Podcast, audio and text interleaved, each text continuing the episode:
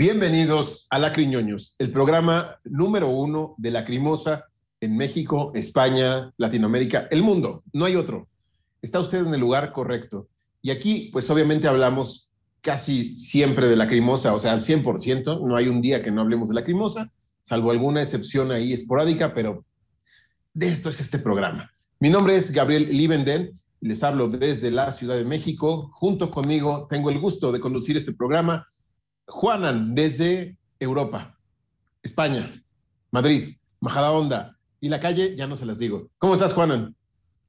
Muy buena. Eh, pues como siempre, encantado de estar con vosotros hoy, aunque tenemos que decir que hoy Carlos nos ha abandonado. Eh, no sé si podemos contar la razón, que se ha ido Carlos- a hacer programa, ha dicho que ya no le gusta la crimosa y que le gusta más eh, Pimpinela, ¿no? Así es, se ha ido Hace- a hacer pimpilelañoños. Entonces, bueno, pues no podemos hacer nada ahí. Eh, lo vamos a extrañar. Es una decisión que él ha tomado. Lo va a hacer Así solo. Y, Solito. solito. Y nos abandona. Así que estamos, estamos solos. Bueno, la verdad es que, bueno, no podemos decir las razones, pero dos programas no va a estar por aquí. Este y el que Mm. viene, seguramente. Mm. Si no es que la magia de la edición o algo hace que se salte, no sé, pero no va a estar en dos programas. Pero bueno, no se preocupen, le mandamos un saludo a Carlos, que todo salga bien y que se recupere de su diarrea. Ah, lo siento. ya, este, develé lo que no debía develar.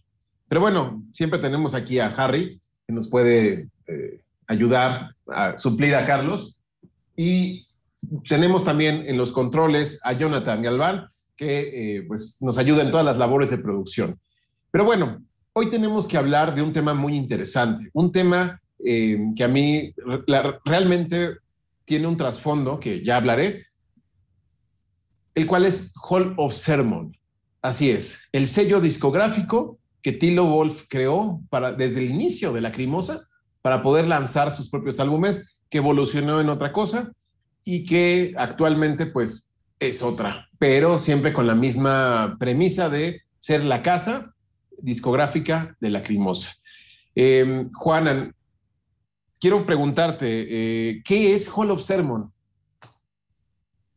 Bueno, eh, digamos que es la plataforma que permite a, a Tilo eh, gozar de una cierta libertad eh, artística y creativa, que si lo pensamos es algo que han hecho muchas otras bandas, ¿no? O sea, el, tratar de, eh, digamos que en esa búsqueda de, la independencia, no tener que depender, digamos, de los caprichos, ¿no? De muchas veces de gente trajeada, ¿no? De ejecutivos, ¿no? De, de- de grandes empresas, o otras veces no tan grandes. Y, bueno, es- es- esa fue la motivación principal de que Tilo, no cuando hizo Clamor, si- sino cuando hizo Angst, eh, montara su, su propia discográfica, que como digo es la plataforma que le permite ser libre. Eh, ni Así más ni es. menos. Lo mismo que hizo, por ejemplo, Bruno Kram eh, eh, Con Dasig. con Dasig, hizo es, o sea, es exactamente lo mismo. Y tantos otros, ¿no? Así que, Pero, Pero tantos otros es del Sí. movimiento del nuevo arte de la muerte alemán o muchos otros a nivel general artístico eh, en la música. Eh, bueno, como eh, yo, digamos, es el, el tipo de música que más, que más escucho, eh, te puedo decir de este estilo, pero imagino que ocurre también de otros estilos, ¿no? Eh, por ejemplo, Illuminate mm, es exactamente lo mismo, ¿no? Eh, Christian Dors hizo lo mismo también, ¿no? Entonces, pero con bueno, su Black es- October, ¿no? Sí, con Black October. Entonces, pero a nivel de cine, por ejemplo, ocurre exactamente lo mismo también, ¿eh? Es el, es el mismo juego. Eh, Justo, Mm. justo ese es el tema que quería yo. claro, Peter. Jackson, por ejemplo, con Wingnut, con Wingnut Films, eh, desde, desde que hizo eh, su primer largometraje, ¿no? Eh, Bad Taste.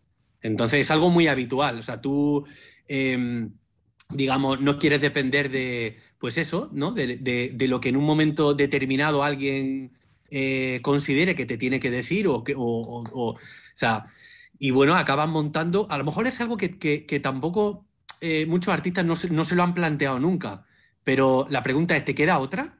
O sea, si quieres ser libre, ¿te queda otra? O sea, Es hay que otra justamente- manera de...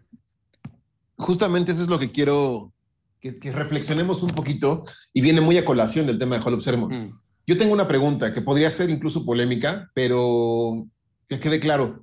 Esta labor que hizo Tilo de, de- como bien mencionas, ¿no? Su- la plataforma que le permite ser libre, creo que es... Perdón, se me ha caído el eh, móvil. Te escucho. ha, ha llegado Carlos y, en espíritu y Bueno, te ha tirado el teléfono. Ha sido más bien que le he dado una buena patada al, al soporte. Ya. Vale, te escucho, eh, perdona. No Esto se ha quedado ahí grabado, inmortalizado. inmortalizado. Es, aquí no hay bloopers, aquí todo sucede en el programa. Este, en fin, es- este, esta plataforma que le permite ser libre a Tilo es algo que yo comparto, pero quiero hacer una siguiente, la, siguiente pregunta para que todos pensemos, los que nos están viendo, nosotros, ¿qué tan viable, y esto lo- también lo hablo por experiencia propia, es que tú tengas libertad artística y que lo que ofrezcas sea de calidad cuando no dependes de un sello conocido. O sea, a lo que voy. ¿Quién? em, en el caso de los libros, existe una editorial. En el caso de la música, existe un sello discográfico. En el caso del cine, es una casa eh, productora. ¿Quién te da las credenciales para que tú puedas ser de calidad? Un artista, digo, evidentemente uno tiene Ya, que te tener un entiendo. producto de calidad, pero es viable tener tú tu propia disquera, tu propia editorial para lanzar tus propios eh, trabajos sin que nadie dé su sello de esto está bien, esto merece ser comercial. Esa es la pregunta que me hago. O sea, ¿es válido o es como darse autocebollazos, ¿no? De decir, hice mi propia, monté mi propia disquera para lanzar mi propia música, monté mi propia editorial para lanzar mis propios libros. ¿Qué opinas de eso, Juanan? Eh, A ver, yo creo que como todo en la vida es un proceso de aprendizaje, ¿no? Entonces, creo, sospecho que los artistas en general que toman la decisión de crear el entramado eh, empresarial que necesitan para poder ser libres, sospecho que son gente que está hecha de una pasta muy especial, ¿vale? Por ejemplo, me viene también a la cabeza San Raimi, eh, que montó también su productora, eh, que es la productora que, además de eh, algunos de los largometrajes o todos los largometrajes de, de San Raimi, es la productora ni más ni menos que de la serie Sena o Hércules, de ambas series, que por cierto son Mm. series que salvaron, le salvaron el culo a Peter Jackson cuando eh, el- la- el- su primer intento de hacer King Kong eh, se canceló. Lo canceló la, la Universal porque salió el, eh, iba a salir la peli el eh, Godzilla, el Godzilla de Roland Emmerich, ¿no? Mm. Entonces, la cosa es que Innombrable película. innombrables películas. Entonces yo sospecho, yo sospecho que ya partimos de la entrada de que la- las personas que operan de esta manera mm, están ya un poco como en la pista de encontrar esa calidad.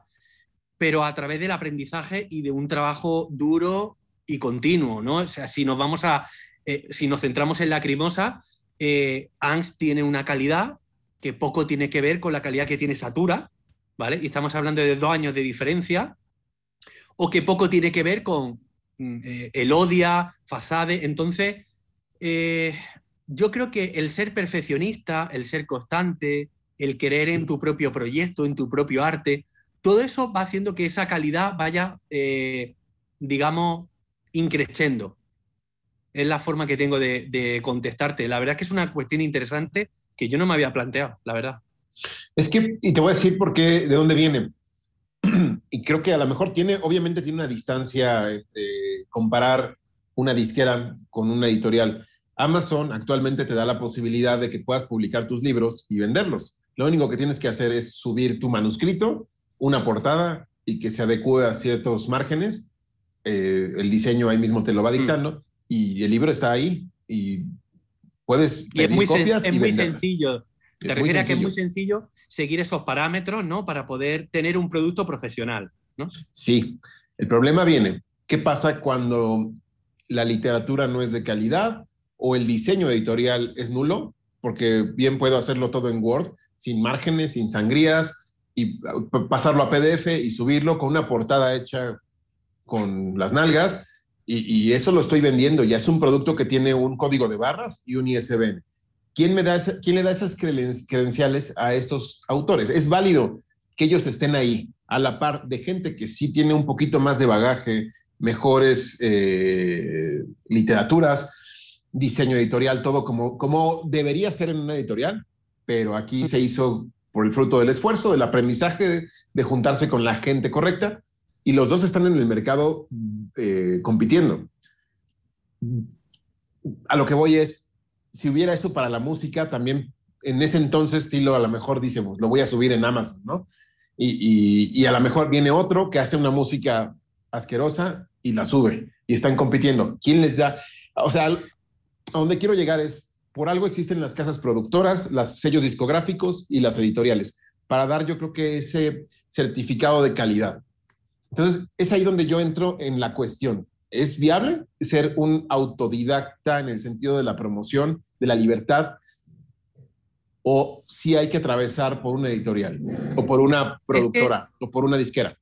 Es que yo creo que no es sinónimo de calidad, es sinónimo de profesionalidad, que no es lo mismo.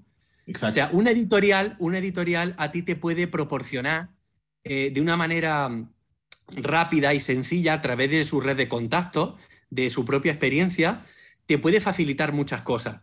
Pero eso no significa que los editores que vayan a editar tu libro sean, voy a decir algo, lo siento si suena un poco mal, mejores que yo, por ejemplo. Yo no soy editor, pero yo tengo un ojo increíble para detectar fallos. Eh, eh, yo a nivel de, a nivel de redacción eh, detecto las cosas al vuelo y me ha pasado muchas veces que me ha cogido gente, oye, revísame esto, oye, tal, o sea, es, es, una habilidad que yo tengo que en, cierto modo he desarrollado porque soy muy perfeccionista, ¿no? Cuando escribo. Pero a lo que voy es que al final yo creo que es, un sentimiento muy humano, la cosa de ¿quién va a hacer esto mejor que yo? ¿Vale? Así es. Eh, entonces yo creo que creo que no es sinónimo, o sea, creo que eh, no sé, otro, otro caso que me viene a la cabeza, David Lynch es otro, eh, otro caso, La Fontrier también es otro caso. Eh, incluso luego de gente que diversifica y, empieza a hacer cosas muy diferentes entre sí. Por ejemplo, La Fontrier a producir cine porno. ¿Vale? ¿Por qué lo hace? Pues porque tiene los medios, tiene los medios y ya está. Y como él es un guarrete y le gusta mucho el cine erótico y todo este tipo de cosas, pues ¿por qué no hacerlo? Luego, tiene instalaciones, tiene un montón de, equipo, ¿no? De, material, tiene contacto. Pues se pone, eh, otra de las cosas que hace es alquilar los espacios, ¿no? Alquila espacio, alquila cámara, alquila material de rodaje. Entonces, yo creo que al final todo esto viene por ahí, ¿no? O sea, la cosa de. También tenemos que pensar eh, un tilo siendo consciente de que cada vez va haciendo las cosas un poquito mejor, ¿no? Es decir, la seguridad que te va dando el que ese clamor que tú has hecho, bueno, son pocas copias, cada uno te puede decir lo que sea, pero lanza Angst y bueno, gusta, y hace Amsan Kite y también gusta y empieza a recibir buenas críticas. Entonces todo eso te va generando una mayor confianza, vas invirtiendo más dinero en ti, en tu, en tu empresa. Entonces yo creo que todo eso va como de la mano, porque yo creo que cualquier persona que haya lidiado con, con empresas, yo por ejemplo, en mi caso, siempre ha sido muy negativo. Siempre. Hasta el punto, eh, hasta el punto de pensar que hablábamos idiomas diferentes. O sea, y me ha pasado en el ámbito del audiovisual y del diseño gráfico. Total, es que ahí viene la otra parte. Estamos aquí, me estoy yendo a los extremos para llegar a un punto céntrico. En el otro extremo es, puedes tener la mejor casa disquera, al mejor productor, pero ser un artista de reggaetón o ser eh, cualquier tipo de género que no explora más allá que lo comercial y la tendencia, ¿no? No se va al al interior de uno mismo, no explora e-, ese tipo de arte, que es el que nos gusta, que es el que mm. hace la crimosa, que la crimosa no está para eh, atender las necesidades de la gente, está para atender las necesidades de él mismo y de su, grupo. Entonces, obviamente aquí, el, que estés en un, en, un, sello discográfico no te va a dar garantía de nada, de que seas... Eh, que tengas música de calidad, no. Profesional, sí, como tú dices, pero calidad, pues eso es cuestionable, ¿no? Em, entonces, yo creo, y en mi conclusión sobre este pequeño eh, desvío, que bueno, va sobre lo mismo.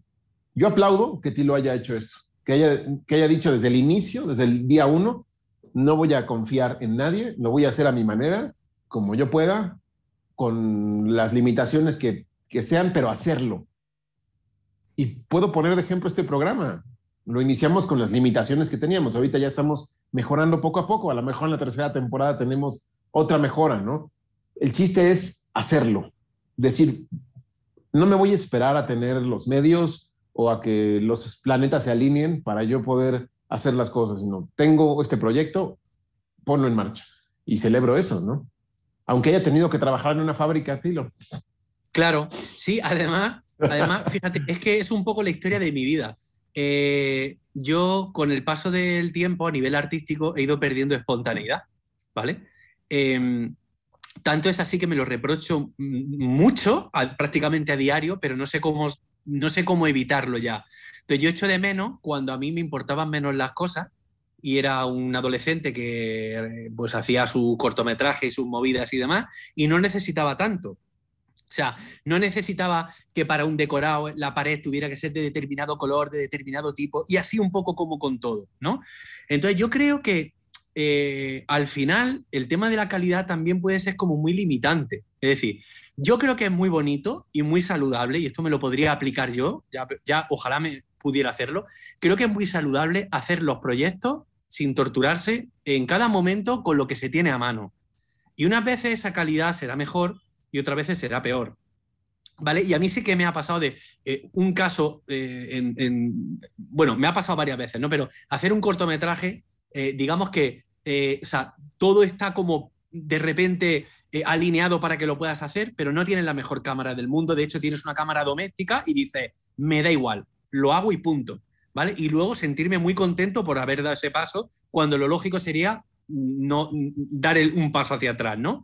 Entonces, pero bueno, eh, fíjate, estabas hablando ahora y estos días que yo estoy eh, escuchando eh, Crash of Field, eh, esta banda solamente tiene un disco grabado con Sony, solo uno. el resto de las discográficas son menores. O sea, será por algo. Será por algo, ¿no?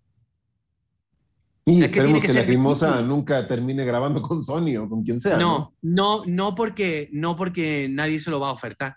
Sí, no. ¿Vale? Cuando nadie va a permitir. Eh, iba a decir que en, esa reunión en Hollywood, cuando, por ejemplo, están tanteando a un director para hacer una peli, lo primero que miran es la recaudación. Se, se reúnen con la recaudación de todas sus pelis. ¿Vale? Eso es súper típico.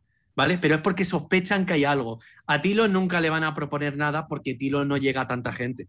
O sea, no, no, no es factible, no me parece sensato que alguien grande le vaya a, No, no. Otra cosa es a nivel de distribución. A nivel de, distribución sí, y de hecho lo ha hecho.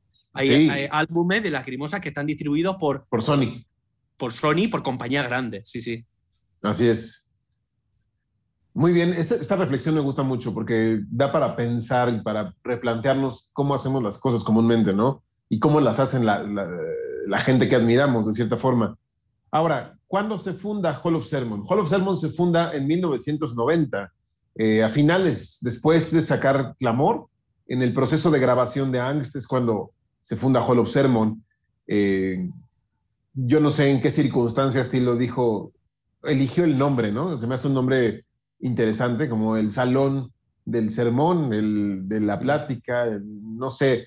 Hmm. Eh, me, me, hace muy interesante y el diseño del logo a mí, me, me, igual que el del Arlequín, se me hace muy sugerente y muy, Hmm. muy interesante, ¿no? Muy, un Sí, ya- estilo muy ya bello. hablamos de- del logo en, en uno de los primeros programas, tercero, cuarto, no recuerdo ahora mismo, súper elegante, por supuesto, eh, y un nombre muy sugerente, porque, claro, eh, Hall of Sermon eh, alude al sitio donde ocurre lo importante dentro de la liturgia cristiana. Así es, sermón. católica, ortodoxa, protestante, pero, o sea, pero es donde ocurre, es, es el corazón de, de- de lo que se tiene que decir a nivel de liturgia, ¿no?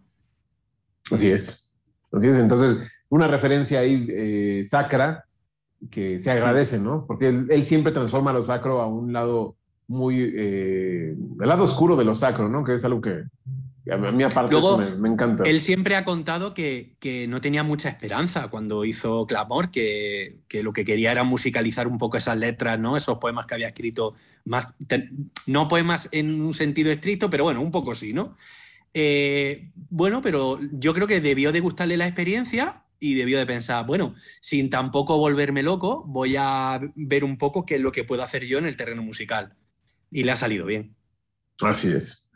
Así es. Y obviamente el primer lanzamiento de Hall of Sermon, pues es Lacrimosa Angst, ¿no? Con este es el, ese es el debut de la, de Lacrimosa como ya, como banda y, eh, o como proyecto artístico y de la disquera, ¿no? Eh, hasta entonces, entonces eh, casa disquera. Ya lo demás que se le fue atribuyendo se fue construyendo sobre el futuro, ¿no? Hay que hablar de cómo funciona Hall of Sermon eh, o cómo ha funcionado más bien, es, la, es la, la, pregunta, ¿no? ¿Cómo ha funcionado? Digamos que los primeros tres años o dos años y medio fue la casa de Lacrimosa nada más. Ya después que Lacrimosa empezó a tener cierta eh, renombre entre el género, pues algunos artistas eh, vieron que Lacrimosa ya era alguien en la escena y asimismo Tilo vio que esos artistas pues valían la pena y a lo mejor ellos tampoco tenían una casa disquera y no sé en qué circunstancias hablaron y empezó a reclutar eh, bandas, ¿no? Para, oye, yo tengo este sello, vente para acá. Yo intuyo que Tilo es un gran cazador de talentos, Hmm.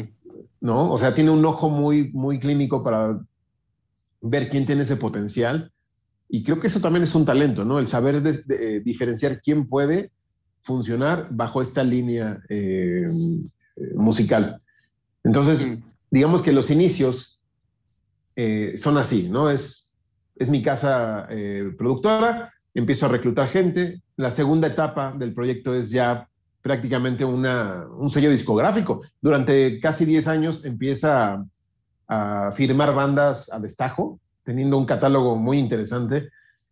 La tercera etapa, digamos que ya solo satisface ciertas cosas y la última etapa es muy rara. No sé tú, Juanan, ¿qué, ¿cómo lo di diferencias? Sí, lo... sí me, me, parece que lo has dicho súper bien, vamos, o sea, creo que lo, lo, has ilustrado muy bien. Eh, yo creo que esto responde a la, a la, necesidad de tener que rentabilizar tus propios recursos. Eh, es decir, imaginemos a un tilo que está haciendo una inversión. Eh, hay muchas cosas que no sabemos de Hall of Sermon, muchas cosas, ¿no? Pero sabemos que, por ejemplo, ha tenido varias sedes, ¿no? Que debemos de vincular a mudanzas de Tilo dentro de Suiza. Tilo no ha vivido, no vamos a decir dónde vive eh, Tilo ahora, pero Tilo no ha vivido en el, eh, siempre en el mismo sitio donde reside actualmente. Ah, ah, eh, entonces, bueno, debemos de entender que todo eso tiene que ver con mejoras. Mejoras también en el sentido de un local de ensayo, ese tipo de cosas, ¿no? Entonces es rentabilizar, ¿por qué no? Es que es, un paso eh, natural. Entonces yo quisiera decir que, eh, por, mm, por, concretar, la principal actividad de, de Hall of como discográfica con otras bandas eh, es, digamos que transcurre en el periodo de 1993 y hasta, el, hasta el año 2000. Luego tenemos ya excepciones en, en 2014, ¿no? Cosas ya como muy puntuales, digamos con amigos. O sea, jugando ya sobre terreno seguro, ¿vale? Porque luego hablaremos de qué es lo que ocurre. Eh, y luego una cosa que tú has dicho, dice, mm, creo que tiene un buen ojo, ¿no? Un buen ojo clínico. Mm, ahí están eh, cada una de estas bandas y de estas publicaciones que hablan por sí mismas. Tiene muy buen ojo y es muy comprensible, y luego hablaremos de esto, de por qué, eh, eh, llegado a determinado punto, esto se abandona, ¿no? Así es. Em, ahora bien, em, tenemos que hablar cronológicamente de las bandas que fueron apareciendo eh, a lo largo de la historia del sello, ¿no? El- la primera banda en 1990, pues es Lacrimosa, ¿no? Es, con ella se inaugura, ya lo dijimos, y el segundo proyecto o el segundo artista es Christian Dorg en 1993. Es el segundo en, en sumarse a, a este catálogo y ya hablaremos de, de, las publicaciones de cada uno, pero vamos a decir quiénes fueron entrando, ¿no? Para 1994 tenemos una banda llamada Blockhead, que creo que tiene un par de álbumes, nada más. Sí, efectivamente. Eh, solo uno, con Hall of Sermon. Mm. Después otra banda de EBM llamada Network, un nombre pues, eh, que podría haber usado cualquiera, 1994. Después tenemos, yo creo que el gran, eh, una de las grandes apuestas de Hall of Sermon, de las más ambiciosas, que es The Breath of Life en 1994, que yo creo que esta banda tiene prácticamente el 80% de su discografía publicada en Hall of Sermon. Este es el proyecto que bajo mi punto de vista mejor le salió a Tilo. Esto es lo que busca, o sea, esto es lo que alguien que tiene una empresa de este tipo, una discográfica, busca. Es decir, que haya una, una banda eh, que se, cuya actividad se prolongue durante un tiempo razonable, que salgan diferentes proyectos y que tú como, como mm, digamos, eh, cabeza de esa discográfica veas evolucionar esta banda, ¿no? Es correcto. Eh, des, viene un punto que ya hemos hablado, pero hay que retomar, que es eh, cómo se involucra Tilo y Anne, inclusive. Anne también es parte de Hall of Sermon, eh, es algo que, que mucha gente no, no, sabe. Los dos trabajan ahí, o sea, es su oficina. Y más en esos años. O sea, ellos podrían haber estado sacando discos de Lacrimosa, pero el 90% de su tiempo estaba dedicado a la gestión y a la, y a la publicación de otras bandas. O sea, realmente su trabajo de oficina y del diario era ir a buscar eh, talentos, a producir los discos, eh, bueno, no producirlos, claro. perdón, a, más bien editarlos dentro del sello, ¿no? Publicarlos, ver dónde va a salir, ver en qué condiciones, etcétera, etcétera, etcétera, ¿no? Todo lo que hace Claro, una... es que iba, iba a añadir que es que igual, en el, o sea, a partir del momento en el que la Crimosa empieza a producir música más compleja, a lo mejor a partir de ese momento, Stile, Elodia, a lo mejor ya la Crimosa no se basta a sí misma a nivel económico para poder hacer lo siguiente y necesita de eh, otro tipo de ingreso. Así es. Sí, totalmente. Totalmente. De, de hecho, ellos dicen que en alguna entrevista de Orcus, que el tiempo que le dediquen a la crimosa es su tiempo libre, no, no es su tiempo eh, total. Se, cam se, cambia, se invierte el, no me sale la palabra, la prioridad, ¿no? Pero estamos hablando de 1993 a 2000, ¿eh? Ya lo que viene después, ahorita lo hablaremos. Pero ahí, esta parte de que le dedican el, el 10% de su tiempo a la crimosa es justamente en esta etapa. Continúo con las bandas. Eh, la siguiente es The Gallery en 1997. O sea que hubo un periodo de tres años en que no hubo contratación, o fichajes, ¿no? Como dirían en España. Mm. Viene después Dreams of Sanity, ese mismo año, en 1997, que es otra de las bandas top en, en Hall of Sermon. Eh, después otra banda top, Love Like Love, que también tiene gran parte de su discografía ahí. En, en 1998. En el 99 vienen tres fichajes, digamos, consecutivos, ¿no? Que es Arthrosis, Girls Under Glass y Evergrey. Los tres salieron en el 99 y ahí paramos con esta producción eh, ambiciosa de Hall of Sermon, ¿no? De tener todo este, este catálogo de, de, artistas produciendo discos y sacándolos al mercado. Después de ese entonces, no sé qué pasó. Yo supongo que es lo que dice Juanan o no sé, no sé qué, qué, cambió, pero de qué cambió es mm. notable. Tilo lo ha contado en, en, más de una y más de dos ocasiones. Eh, digamos que eh, él se entregó absolutamente a esta, a esta digamos, eh, nueva faceta suya, ¿no? y le causaba mucho dolor el ver que, digamos, estos, estos músicos eh, que, por cierto, tengo aquí apuntado de qué países, me parece interesante decirlo, para que veamos cómo se mueve Tilo, ¿no? Por supuesto, Suiza, Alemania, Austria, pero también Suecia, Bélgica y Polonia. ¿no? Me parece interesante. Pues entonces, tenemos a un Tilo que le causa dolor el ver cómo estos grupos no se toman demasiado en serio el proyecto que tienen entre manos. ¿vale? Una de las razones que también, em, cuando Tilo ya decide que, va, que, que él quiere montar una banda, que, se quiere dedicar o quiere intentar al menos dedicarse profesionalmente a la música, él también busca otra cosa y es, mm, eh, busca crear un proyecto donde él sea el jefe, ¿vale? Donde, que él no tenga que, o sea, él no quiere tener una banda que se separe por diferencias irreconciliables entre los integrantes de esa banda. Y entonces, ¿qué es lo que se encuentra ¿no? como cabeza de este sello discográfico? Pues precisamente este tipo de situaciones y entonces llega un momento donde dice, se acabó, ya no quiero saber nada más de esto. Porque claro, ¿alguien puede entender cómo una banda como Dreams of Sanity eh, saca tres álbumes y se separa? ¿Pero estamos locos? O sea, pero tres álbumes locos realmente. de calidad. De calidad absoluta, pero absoluta. Luego, The Gallery me parece también una banda de, o sea, no, no de, tan, de tanta calidad, pero de, de bastante calidad también. Entonces, aquí hay mucho talento, aquí hay mucho talento, pero aquí lo que igual también hay es mucho ego, ¿no? Sabemos que en las bandas el tema del ego es, difícil de lidiar, ¿no? Pues eso es lo que ocurre, dicho por Tilo, no por mí.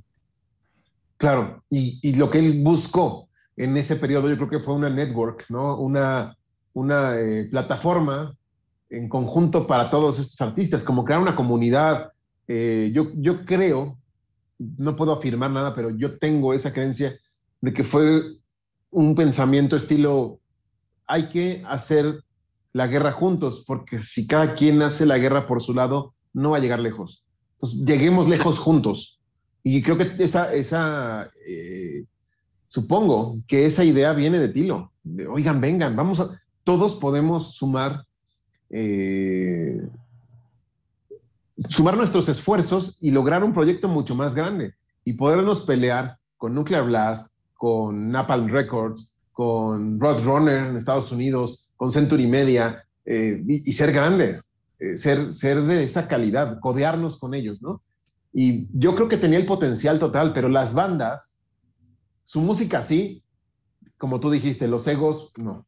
Como que no se la creyeron, o a lo mejor dijeron, no, esto es un hobby, esto hmm. no me interesa. ¿no? Eh, eh, yo creo que has dado en el clavo, ¿eh? ¿eh? Tenemos a un Tilo y hablaremos de esto, eh, dedicaremos un episodio a, esto, ¿no? las colaboraciones de Tilo Wolf en otras bandas. Em, a ver, Tilo hace muchas colaboraciones. Y si, y Tilo hace muchas colaboraciones es porque a, Tilo le gusta esa dinámica, conocer bandas, hablar con otros músicos, retroalimentarse, ¿no? Entonces, eh, yo entiendo la frustración de. Entiendo perfectamente la frustración de Tilo. Hay que decir que los alemanes son también, creo, es eh, mi percepción, igual me equivoco, pero creo que los alemanes, entre, entre su personalidad, está aquello de. Eh, no sé cómo decirlo. lo digo, pero lo hago. ¿Vale? Por ejemplo, eh, una película que no suele gustar, hoy día está un poco denostada. La historia interminable. La película de la historia interminable esta novela y demás, ¿no? Que se traslada al cine, pero que se traslada no desde Hollywood, se traslada desde Alemania, ni más ni menos. Es el productor también del nombre de la rosa, ¿vale? Es decir, tenemos a un productor que literalmente desafió, o sea, esto, pero literalmente, desafió a Hollywood diciendo, como luego hizo Luc Besson, por cierto, con esta actitud, esta actitud de decir, vale, nosotros podremos ser más pequeños que ellos, pero no significa que no podamos hacer grandes cosas. ¿Vale? Entonces yo creo que Tilo participa de todo eso, ¿no? Y entonces, claro, es verdad, yo, yo también creo que él es de los que piensan que si nos unimos, sumamos. Pero claro, todo el mundo no se toma las cosas igual, con la misma seriedad. No tiene la misma visión. Exacto, exacto. Y esa es una. Con, con of Sanity hizo muy buenas migas, ¿vale? Eh, hizo alguna colaboración.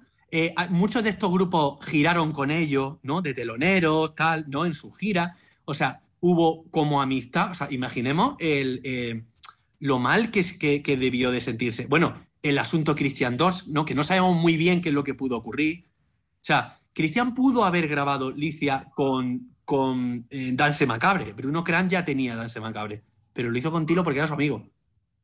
¿Vale? O sea, son muchas decepciones, mucha suma de cosas que, que- que son negativas, pero en lo, en lo musical, básicamente todo es de, de grandísima calidad. Es correcto. Sí, de acuerdo. Em, creo que, bueno, eh, esta etapa ya podemos explicarla, o ya, ya se explicó. Después viene, regresaremos a algunas cosas. ¿eh? Eh, solamente Mm. quiero seguir con la cronología.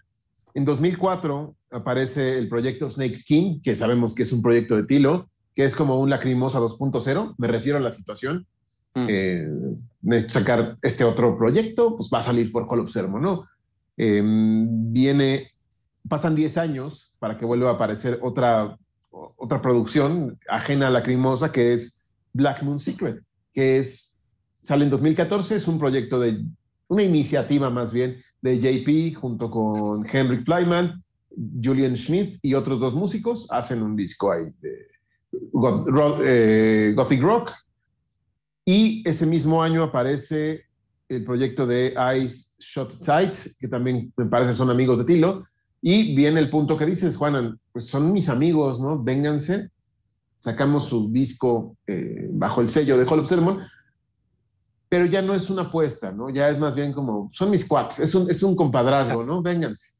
Y es, es ya 14 años después de, es. esa etapa que llega hasta el 2000, digamos, eh, donde, bueno, pues, pues es un poco lo que tú dices, son, son amigos míos, o sea, son gente de mi banda.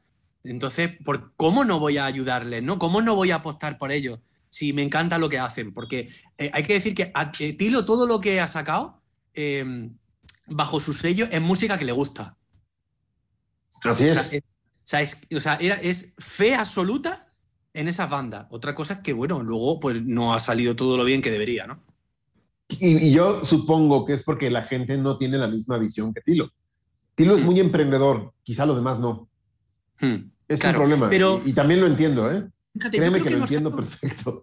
Yo creo que no se ha hecho nunca, pero eh, sería interesante saber cuál es la media de número de, de álbumes sacados por banda dentro de determinado estilo. Me, da igual, porque no, o sea, no, no, es- sería unas estadísticas que se pudieran hacer tan alegremente, mm, eh, mm, digamos, reuniendo todos los estilos de música que existen. Pero imagínate coger el metal, ¿vale? O gótico, música oscura, y decir, ¿cuál es la media de banda? Y empezar a coger bandas y, ver un poco cuántos salen.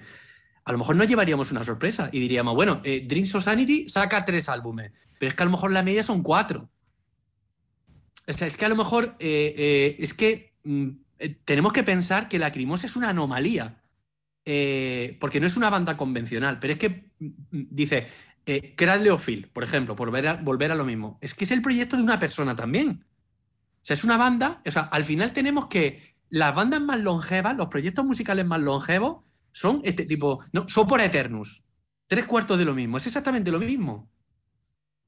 Así es. El control recae en una sola persona. Cuando hay varias cabezas es cuando empiezan las separaciones, las, este, Claro. los problemas, etcétera. Yo el otro día eh, platicábamos que con un amigo que las bandas, eh, por lo general, cuando son tres, cuatro, cinco involucrados, terminan separándose y su leyenda se reduce a tres, cuatro álbumes y se Mm. acabó. Y hablo de cualquier género. Son pocas las que han conservado su alineación original. Por ejemplo, Rammstein, desde el disco Mm. 1 hasta Sí. hoy, no han cambiado un solo integrante, pero yo creo que ahí es más por razones de pasta, Mm. de financieras, Mm. ¿no? De no queremos dedicarnos a otra cosa, esto es lo que nos gusta, ¿para qué nos separamos? ¿no? Vamos Bueno, se tienen, se tienen que llevar muy bien, porque yo creo que el dinero al final no compensa, ¿eh? No compensa, pero hay bandas. O sea, Metallica, por ejemplo, ha tenido Uf, ciertos, ciertos cambios, pero para los años que lleva, me parece que, bueno, o sea, está muy bien, ¿no? O sea, un componente que murió, luego algún cambio así puntual, o sea, me parece corrieron a Dave Mustaine por, por borracho y gracias Claro. a Kirk Hammett. y- Claro, pero, pero yo creo que, creo que nadie hubiera apostado por esa continuidad de buena parte de los integrantes. Pero no, y es que son agua y aceite. Lars Ulrich y James Hetfield son agua y aceite. Son dos personalidades. Claro, pero yo creo que en Ramstein tiene que ocurrir algo así, se tienen que llevar muy bien. Yo creo que son gente que tiene que tener un, una, un, no sé cómo decirlo, tienen que sentir la música de una manera un poco como ligera, ¿no? En plan, vamos a divertirnos, vamos a ganar dinero, vamos a pasarnos los pistachos y, y punto. Porque Claro. si no, además es una banda, eh, eh, ¿qué son? ¿Cinco? ¿Seis? Seis. Seis. O sea, es- hoy va. O sea, que no haya fricciones ni con una banda. O sea, si hay veces que son tres o cuatro y se llevan a matar, ¿no? O sea, Claro. se tienen que llevar bien. Y aquí, pues, es un matrimonio. Ups. Claro, claro. Bueno, son artísticamente. Sí, Eh, sí. Hay un tema que quiero tocar aquí, que creo que vale la pena, porque no vamos a dedicarle un programa a, a ese tema, que es Nuclear Blast. Tilo, bueno, Hall of Sermon en algún momento se asoció de cierta manera con Nuclear Blast, haciendo, no sé si una especie de franquicia filial eh, por separado. Y de hecho, el, primer experimento es Alex Luger. Alex Luger salió bajo el sello de Nuclear Blast y Hall of Sermon.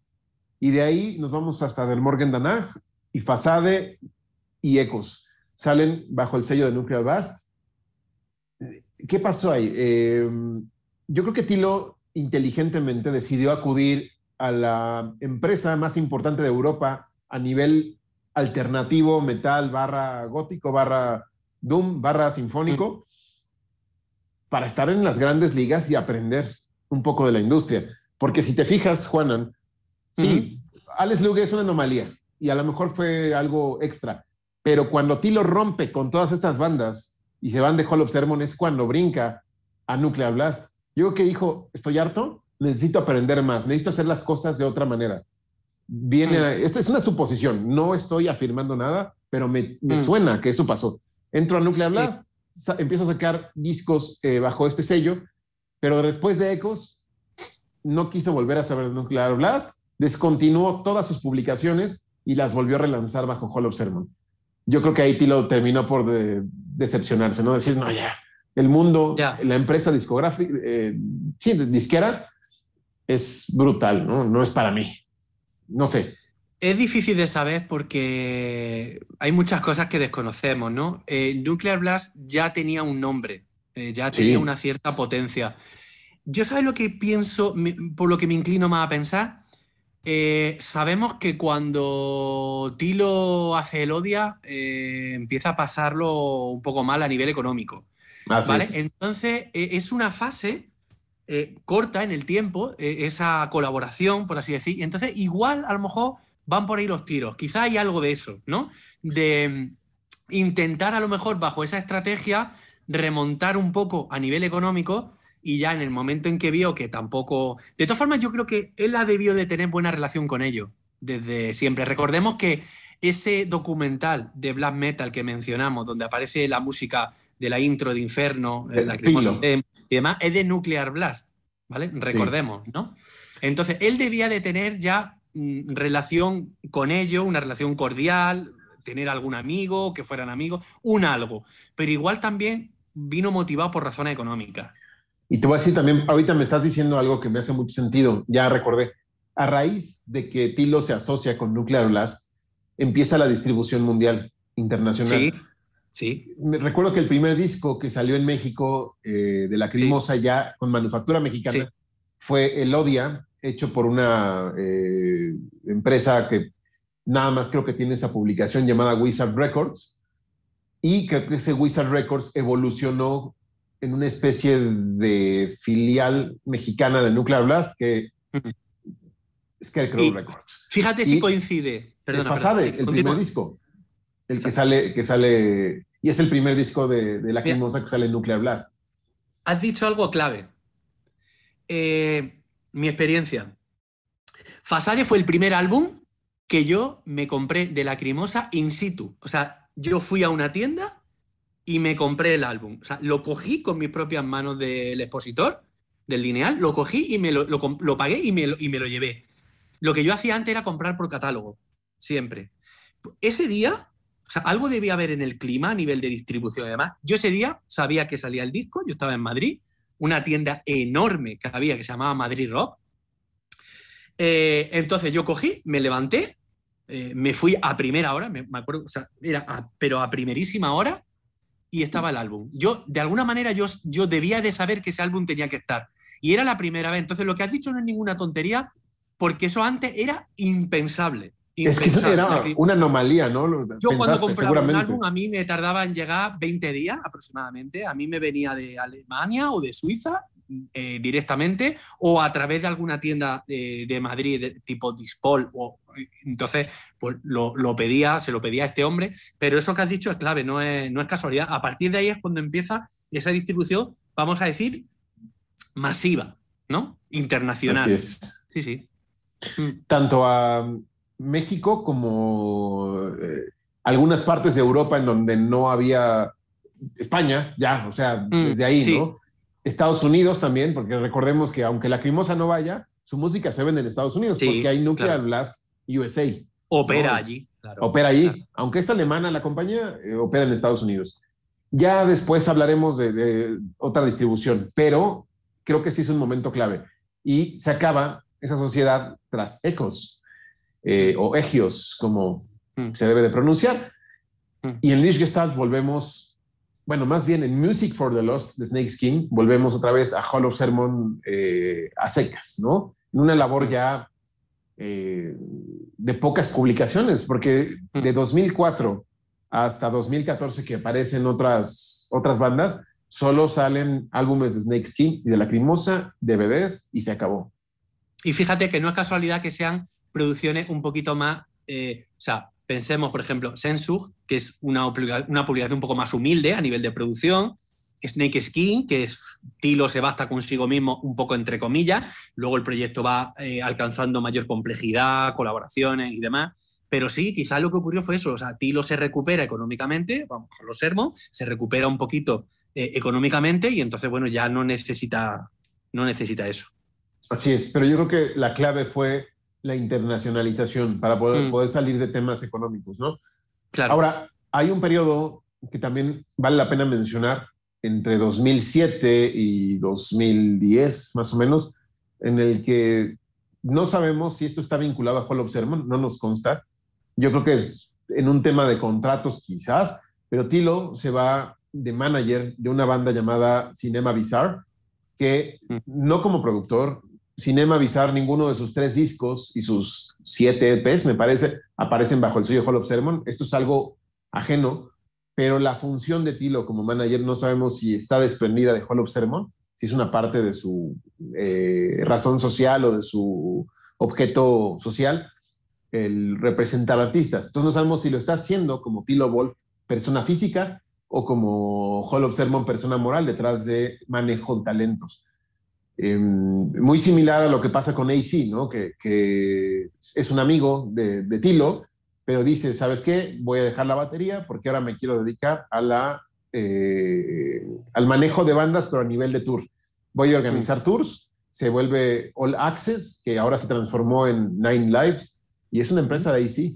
Incluso toda la gente que viene con la crimosa cuando sale de, gira es gente de AC, ¿no? De, esta, de esta eh, eh, agencia, ¿cómo, ¿cómo, llamarla? Porque no es una productora ni es de booking, de, contratación, de, de, contratación. Claro. Es correcto. Pero yo creo que hay muchas tareas dentro de Hollow Sermon que nosotros desconocemos, ¿no? Entonces, eh, yo creo que sí, yo creo que el trabajo de Tilo para esa, para esa banda tan peculiar, digamos, sí que fue, sí que debió de estar eh, Hollow Sermon de alguna manera, aunque solamente sea para cobrar, para facturar. Exacto. De su empresa. No, no, no va a montar otra empresa simplemente para eso. No, lo que pasa es que el logotipo no lo vemos asociado a esa banda porque realmente no está sacando su álbum. Está, lo que está haciendo Tilo, a ver, es una banda alemana y lo que está haciendo Tilo es utilizar su red de contactos, porque ya lleva un huevo de años ya en, en la industria de la música, Tilo es una persona que hay que decir que, eh, eh, como pasa con algunos de sus colaboradores, es una pieza importante dentro de lo que es Centro Europa a nivel musical. Entonces yo entiendo que es que entiendo esa, esa conexión. Entonces lo que está haciendo Tilo ahí es, pues, de nuevo, rentabilizar su experiencia, sus medios, su red de contacto, normal. Lo que pasa es que nunca veremos el logotipo de Hollow Sermon porque es un trabajo que no es, no hay un producto físico objetual, ¿no? Donde poner el logotipo. Pero eso tiene, Claro. Sermon tiene que estar vinculado ahí de alguna manera porque es su empresa. Sí, ahora, Cinema Bizarre es un proyecto que intentaba ser enorme, o sea, a nivel de, de- de este visual key eh, del estilo Mm. de Tokyo Hotel, que también son alemanes, De Malice Miser y- de Malice Miser, pero esto eh, a grandes vuelos, o sea, es una boy band oscura. Eso es lo Sí. que era Cinema Bizarre. Entonces tú veías videos que todavía hay, búsquenlos ahí en YouTube, Sí. están los fans con los de Cinema Bizarre. De hecho, es curioso que Strifey, el vocalista, traía un mechón igual que Tilo, ¿no? Nada más que el cabello planchado. Y Mm. vemos a Tilo ahí atrás, quitan, alejando a los fans y, eh, no, Mm. no, espera, fórmate acá, ¿no? Y organizando, muy raro, ¿no? O sea, Mm. Pero o sea, Bueno, hay que decir, hay que, decir que esta banda eh, tocó en, en Eurovisión, o sea, fue es Sí. una banda de ese tipo. Es un producto, es una banda barra producto, claramente. Pero ojo, vamos a decir algo que a mí me parece súper importante. Esto es la criñoño y aquí somos rigurosos, tratamos de serlo.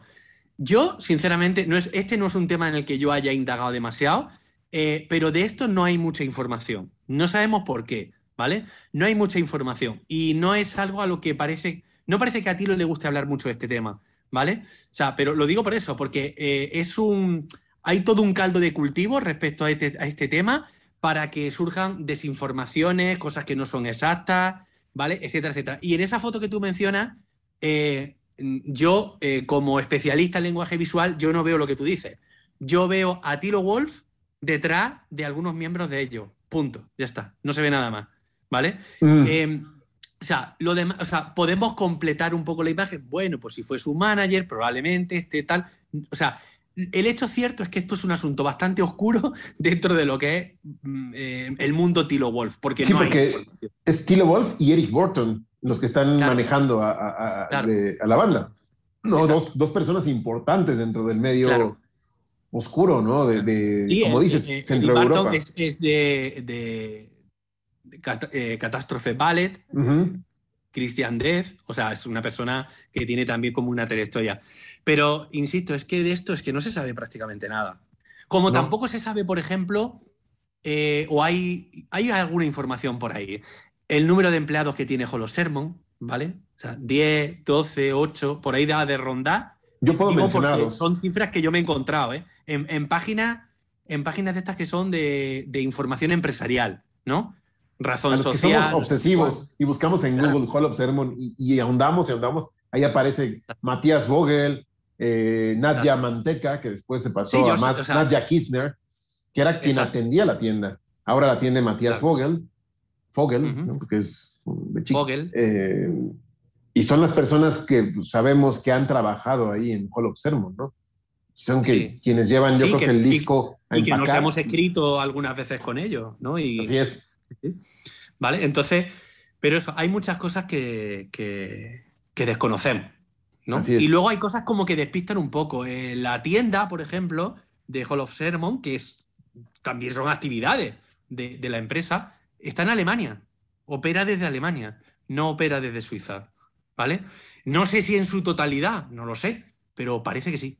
Incluso antes estaba en Google Maps, tú ponías Hall of Sermon en Google Maps y te aparecía un edificio. Y, Mm. Sí. y después cambió a Suiza y después cambió Sí. otra vez a Hamburgo. Entonces Sí. está por todos lados. Ha tenido varias, varias sedes, digamos, Varias varias. sedes. sí. Mm. Así es. Ahora, quiero mencionar las publicaciones, el catálogo de, de Hall of Sermon, que en primer lugar, bueno, pues todo el catálogo de la Crimosa no lo vamos a enumerar, usted ya lo conoce, pero aquí va a salir seguramente una imagen. Eh, el, todo el catálogo de Snake Skin, que también usted lo conoce, son cuatro discos y algunos singles del, de- que se desprenden del primer álbum. Eh, ahora sí, de Christian Dork aparece Licia, que es la primera publicación ajena a Lacrimosa, bajo el sello de Hall of Sermon. Ese sí me gustaría hacer hincapié en la cronología, porque lleva una importancia eh, mm. muy grande, Licia, ¿no? Es un producto que obviamente está apadrinado por Christian Dorf, ¿no? Christian Dorf fue otra mente visionaria que sabe reunir talentos. Bueno, el proyecto es suyo.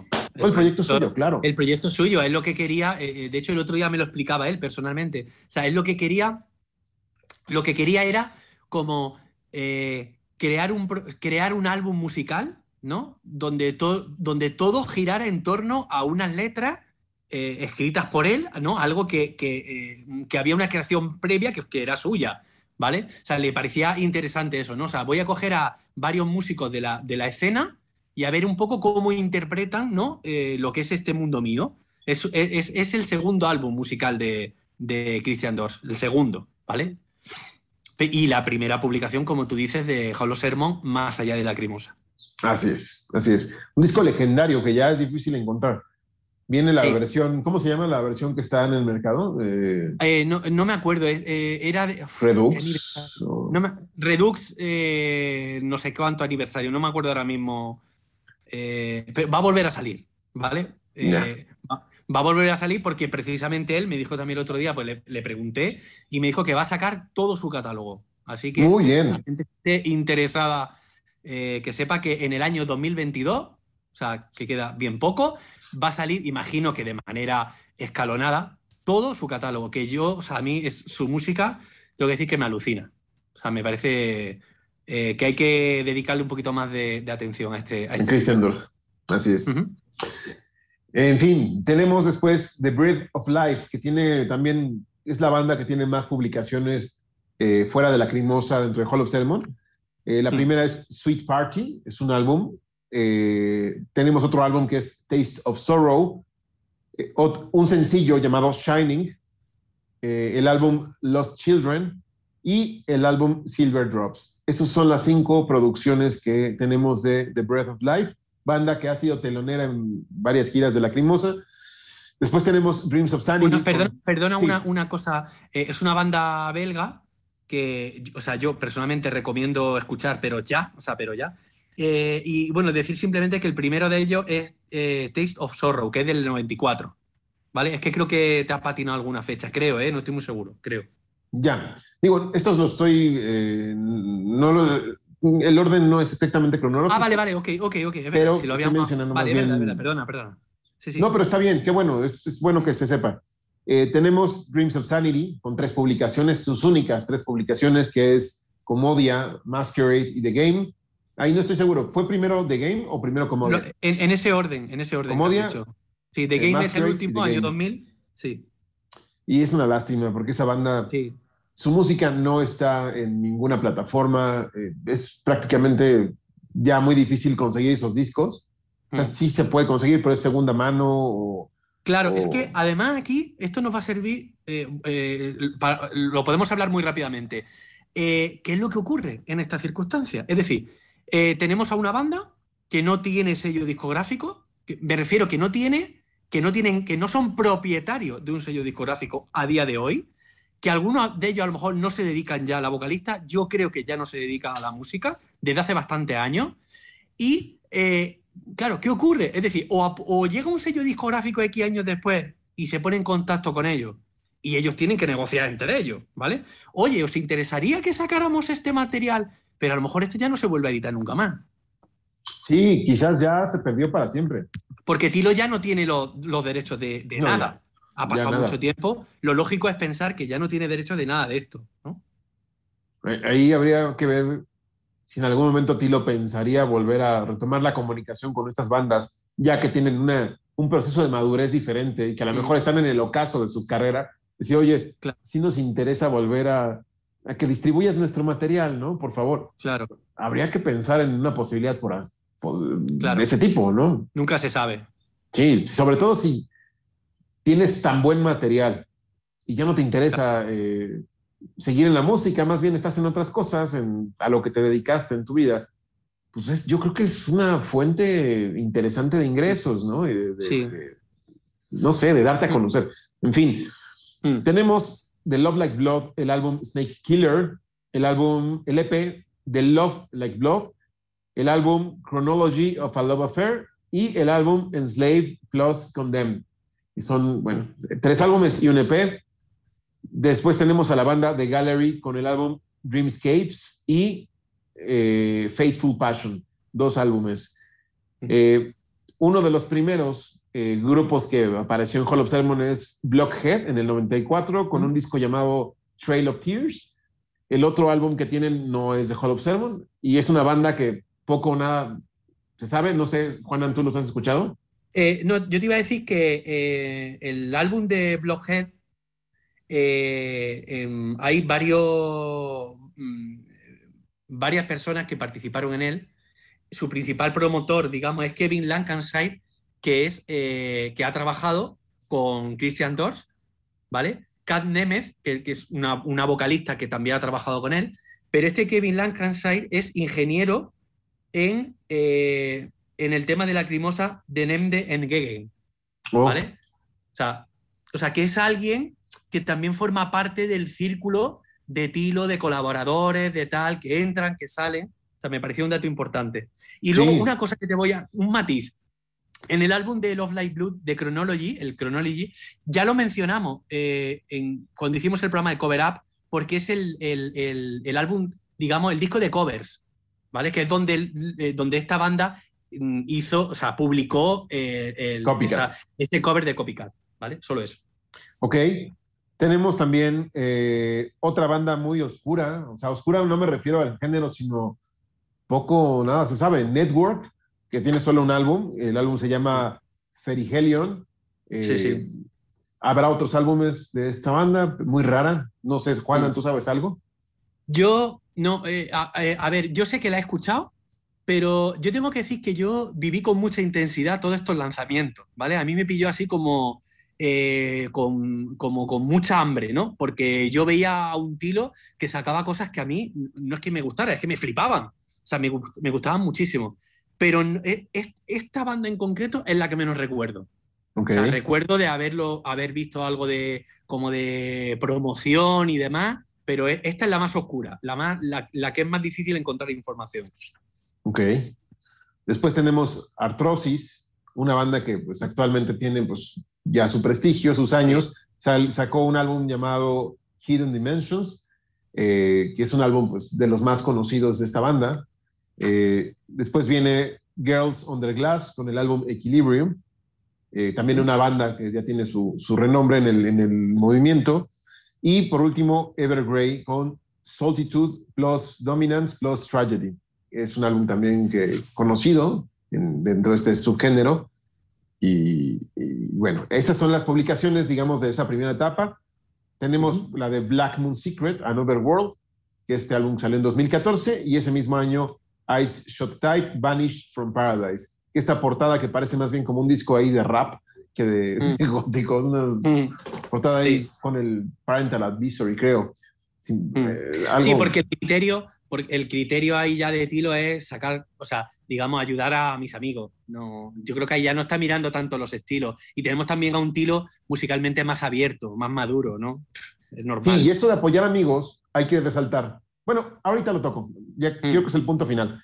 Eh, hay compilaciones también en, en Hall of Sermon. La primera es Helvetic Art Compilation, que es una colección de artistas IBM, electro e industrial, que sale bajo el sello Hall of Sermon.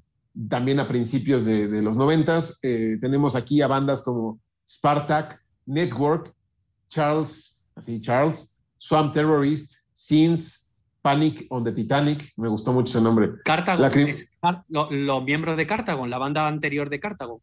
¿Cuál? Esa banda última. Panic on the Titanic. Cartagon. Oh. La banda anterior a Cartagon. No sabía. Eran, tenían bastante nombre, más que Cartagon hoy día. Ah, ¿sí? ¿sí? Wow. Sí, sí, tenía. Sí. No lo sabía. Sí. Eh, todas son bandas suizas. Todas en, este, en esta compilación. Schmalhans Carlos Perón. Mm. Blockhead. otro clásico, sí. ECM, Hugo Su, Nordland y Neros Dinner. todas estas bandas de IBM, industrial, electro, eh, de, de esa época.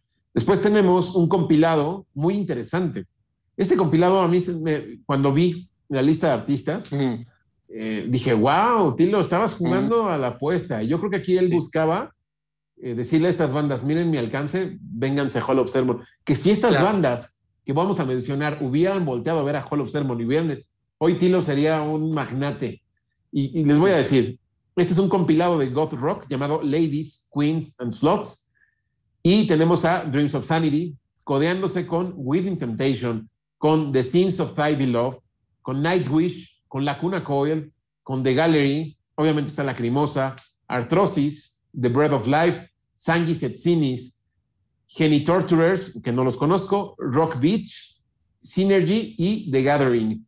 Puras bandas lideradas por mujeres. Obviamente Lacrimosa, el tema que meten es un tema de Anne, pero wow, o sea, este yo creo que es el compilado más ambicioso de todo Hall of Sermon.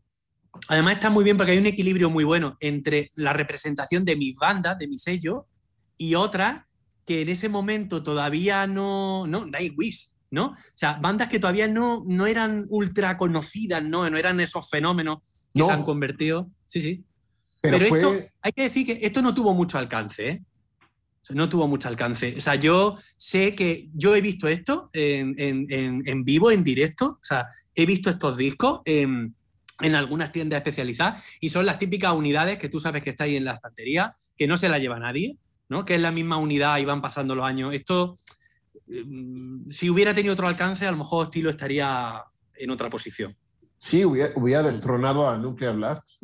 Claro. Tener fichado a Nightwish, a Within Claro. Temptation, a Lacuna Coil, uf, ya, bueno, no lo conoceríamos en persona.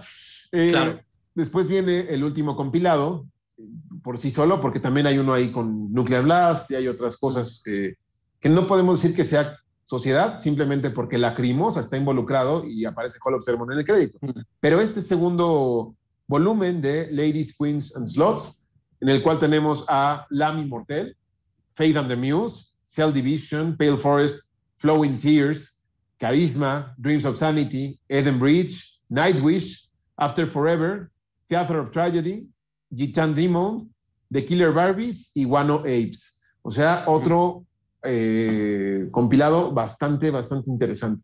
¿No? Que bueno, Claro, y muy dices, variado, porque eh, of Apes, que no pertenece a este tipo de música, No, ¿vale? es punk, ¿no? y, y, eh, sí, y como nu metal, ¿no? Algo así, tipo, un poco ese, ese, ese rollo, creo yo, ¿no? Sí, porque a mí me, me- me sonó mucho el nombre. Dije, es como punk, como. Es como. O más bien como del estilo. No, es, es más es- ese, ese nu metal que salió así como en, el- eh, en los finales de los 90, inicios de los Sí. 2000.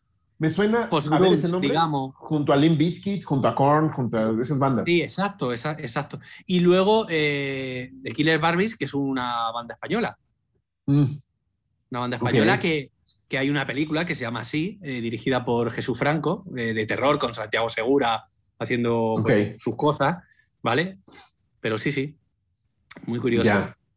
Y pues estas son todas las publicaciones que hay de Hall of Sermon. Ahora bien, lo que quería mencionar, y creo que con esto podemos terminar muy bien el tema, es la tienda de Hall of Sermon, Hall of Sermon Mm. Shop, que es una tienda que ha estado en línea vigente desde 2004, por ahí más o menos. Digo, siempre ha estado, pero antes no era en línea, antes era, Claro. llegaba, comprabas un disco y te llegaba un certificado, que era un PO Box, lo escribías, lo mandabas por correo y te llegaba el disco, ¿no? A la vieja usanza.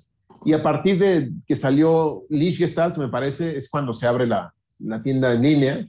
Corríjanme si estoy mal, pero es por ahí. Que incluso Sí, sí. aparece el, Harry. Harry es de los primeros productos que hay en, la, en, en Mm. Hall of Sermon Shop, junto a Musicurs Filme, Lish Gestalten, eh, el propio Lish Gestalt, Snake Skin. Eh, es, ha sido raro el, el manejo de la Hall of Sermon Shop. No sé quién lo gestione, no sé entre cuántas personas, pero de repente está todo el catálogo, de repente no está. Ahí podemos encontrar, pues bueno, casi toda la discografía de la Crimosa, cosa rara, debería estar toda, pero no está. Actualmente no hay ningún producto en video. Eh, hay tazas, mamelucos, relojes, este, playeras, mm, gadgets, ¿no? Está eh, Snake Skin y también sirve como un trampolín para artistas que no son de Hall of Sermon. Ejemplo, Cartagon. El disco Messiah de Cartagon está ahí sin ser fichado por Hall of Sermon. ¿Y, qué creen? Tilo Wolf en algún momento me dijo, si tú haces el libro, porque le comenté que quería hacer un libro de lacrimosa en algún momento, pues si tú lo haces, lo vendemos en Hall of Sermon y el dinero es para ti. Dije, wow. O sea, yo pude haber estado ahí al lado de Cartagon, pero bueno. Bueno, eh, son amigos eh, y no sabemos muy bien qué tipo de relación tienen a nivel profesional. A lo mejor es rollo tipo, no, no, yo, o sea, eh, em, yo no, o sea, no me tienes que pagar por, porque yo cante aquí en Snake Skin, pero te dejo ahí tu álbum, como, o sea, ¿me entiendes? O sea, no tenemos ni idea, no tenemos ni idea, pero son amigos y a los amigos hay que ayudarles, tienen muy buena, tienen muy buena, muy buena relación, ¿no? Entonces, bueno, me, parece bien, al fin y al cabo es una tienda. No, Así es. Claro, ya está, no, no hay más. Pero sí que es muy raro, por ejemplo, lo del catálogo es, ¿por qué, por ejemplo, en esta tienda no ocurre como en otras, cuando, por ejemplo, vas a comprar un álbum y ese álbum no está, te pone no disponible, pero que no desaparezca la miniatura del álbum, ¿no? Que no desaparezca, o sea, deja, deja constancia de tu, de, de, todo tu trabajo, de tu, claro, de toda tu producción. Es raro. Sí, porque Anx lleva años sin estar ahí. Sí, lleva tiempo ya, ¿eh? Lleva tiempo. Los DVDs llevan años sin mm. estar ahí. Sí, sí, sí. Yo que ahí no sé cómo operé. Obviamente la producción de un DVD es mucho más costosa que la de que un disco, mm. la manufactura. Pero no tanto, ¿eh? No, no te creas. Exacto, o sea, no tanto. Es un poco más. A lo que iba un poco más se me hace raro que no tenga ahí un stock, aunque sea de 100 piezas. Pero es que a lo mejor no. lo vende. Es que a lo mejor no lo vende.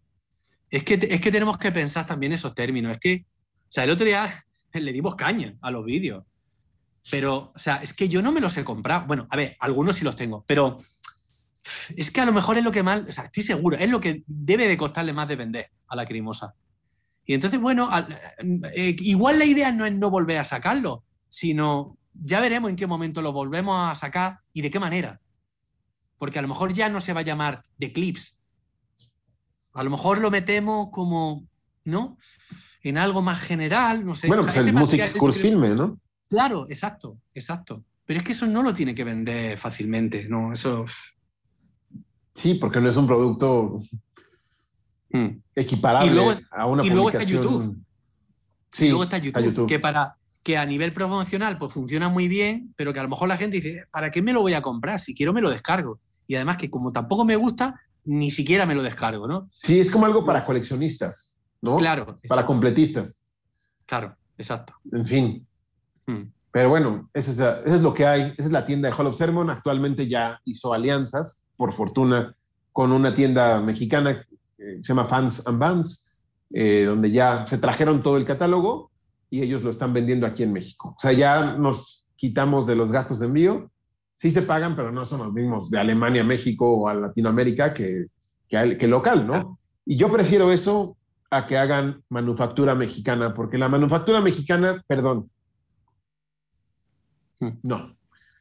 Hay excepciones, pero híjole, la verdad es que sí deja mucho que desear. Pero no ya porque sea mexicana, lituana o japonesa, es que vamos a ver, es que mm, os merecéis que sea el mismo producto, copón. O sea, el mismo producto que se vende en Europa. A ver, ¿por qué? Y te voy a decir algo. Japón hace mejores discos que, Alemania. O sea, los discos que lanzan en Japón están mucho mejor hechos, tienen una mejor calidad de papel, este, mm. tienen, son más ambiciosos en su hechura. Rusia ha hecho cosas también muy, muy interesantes.